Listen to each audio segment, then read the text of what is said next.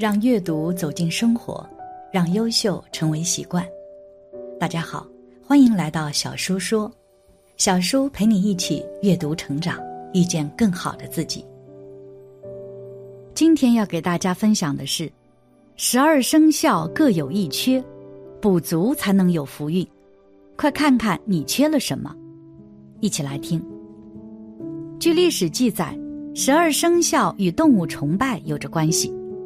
而随着历史的不断变化与发展，人们可以通过生肖去测试出婚姻、人生、年运等等，十分神奇。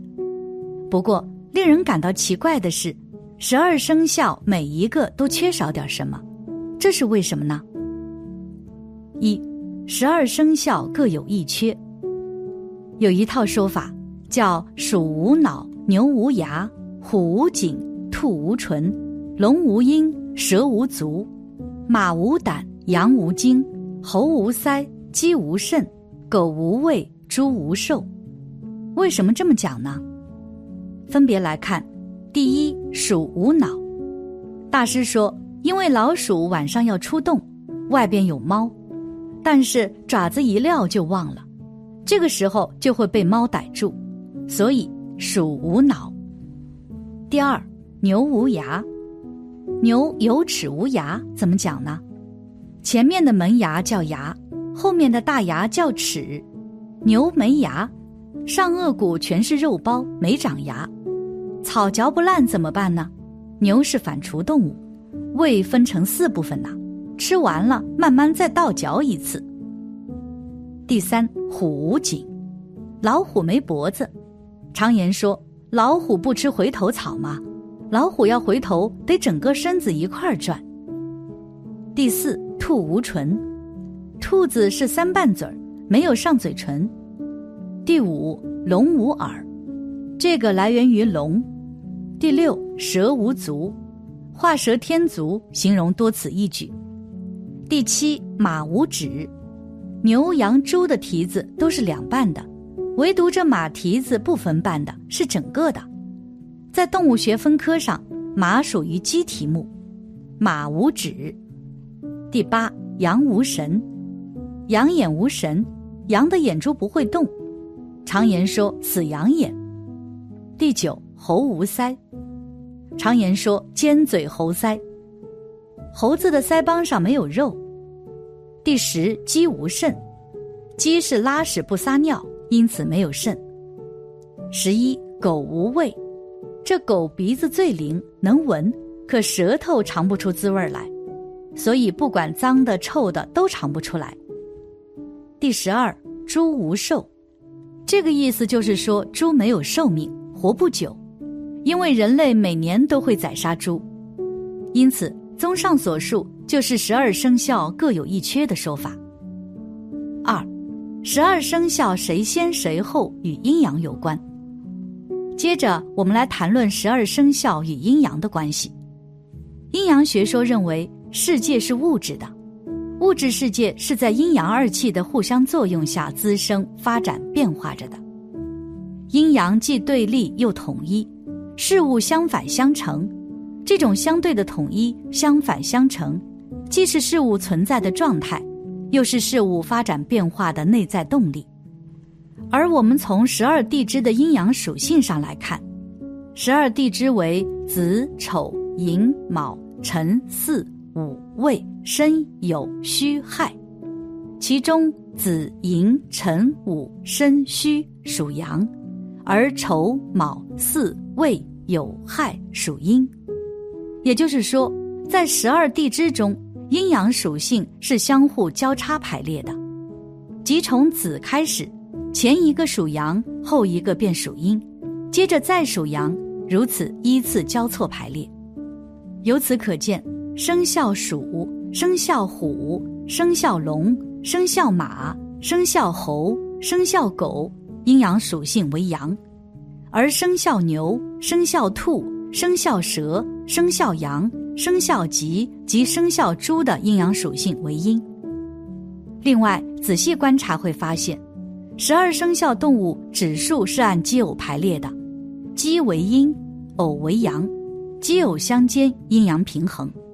鼠独是前足四，后足五；牛四指，虎五指，兔四指，龙五指，蛇五指。蛇分两叉，马一指，羊四指，猴五指，鸡四指，狗五指，猪四指。不只是指数按阴阳，每种动物性格特性也遵循阴阳搭配。比如鼠之后就是牛，鼠代表智慧，牛代表勤劳，两者一定要紧紧的结合在一起。如果只有智慧不勤劳，就变成了小聪明；光是勤劳不动脑筋，就变成了愚蠢。所以两者一定要结合。老虎和兔子。老虎代表勇猛，兔子代表谨慎，两者一定要紧密的结合在一起，才能做到所谓的大胆心细。如果勇猛离开了谨慎，就变成了鲁莽；而一味的谨慎就变成了胆怯。这一组也很重要，所以放在第二位。龙和蛇，龙代表刚猛，蛇代表柔韧。所谓刚者易折，太刚了容易折断。过柔易弱，太柔了就容易失去主见，所以刚柔并济是我们历代的祖训。马和羊，马代表一往无前，向目标奋进；羊代表团结和睦。因此，两者结合，工作会更有效率，而且争吵相对来说也是比较少的。猴子和鸡，猴子代表灵活。鸡定时打鸣代表恒定，灵活和恒定一定要紧紧结合起来。如果你光灵活没有恒定，再好的政策最后也得不到收获。但如果说你光是恒定，一潭死水一块铁板，那也是不行的。只有它们之间非常圆润的结合，一方面具有稳定性，保持整体的和谐和秩序，另一方面又能不断变通的前进。狗和猪，狗是代表忠诚，猪是代表随和。一个人如果太忠诚，不懂得随和，就会排斥他人；而反过来，一个人太随和，没有忠诚，这个人就失去原则。所以，无论是对一个民族国家的忠诚，对团队的忠诚，还是对自己理想的忠诚，一定要与随和紧紧结合在一起。这样才容易真正保持内心深处的忠诚。可见十二生肖充分的体现了老祖宗对于人生的智慧，展示了阴阳互补、五行相生的理论。不过，我们每一个人都有自己的属相，在知道自己的长处的同时，也要正视自己的短处，找到能够弥补自己不足的方法，这样才能够完善自己。以下就是大师总结的方法：三、如何弥补自己不足的方法。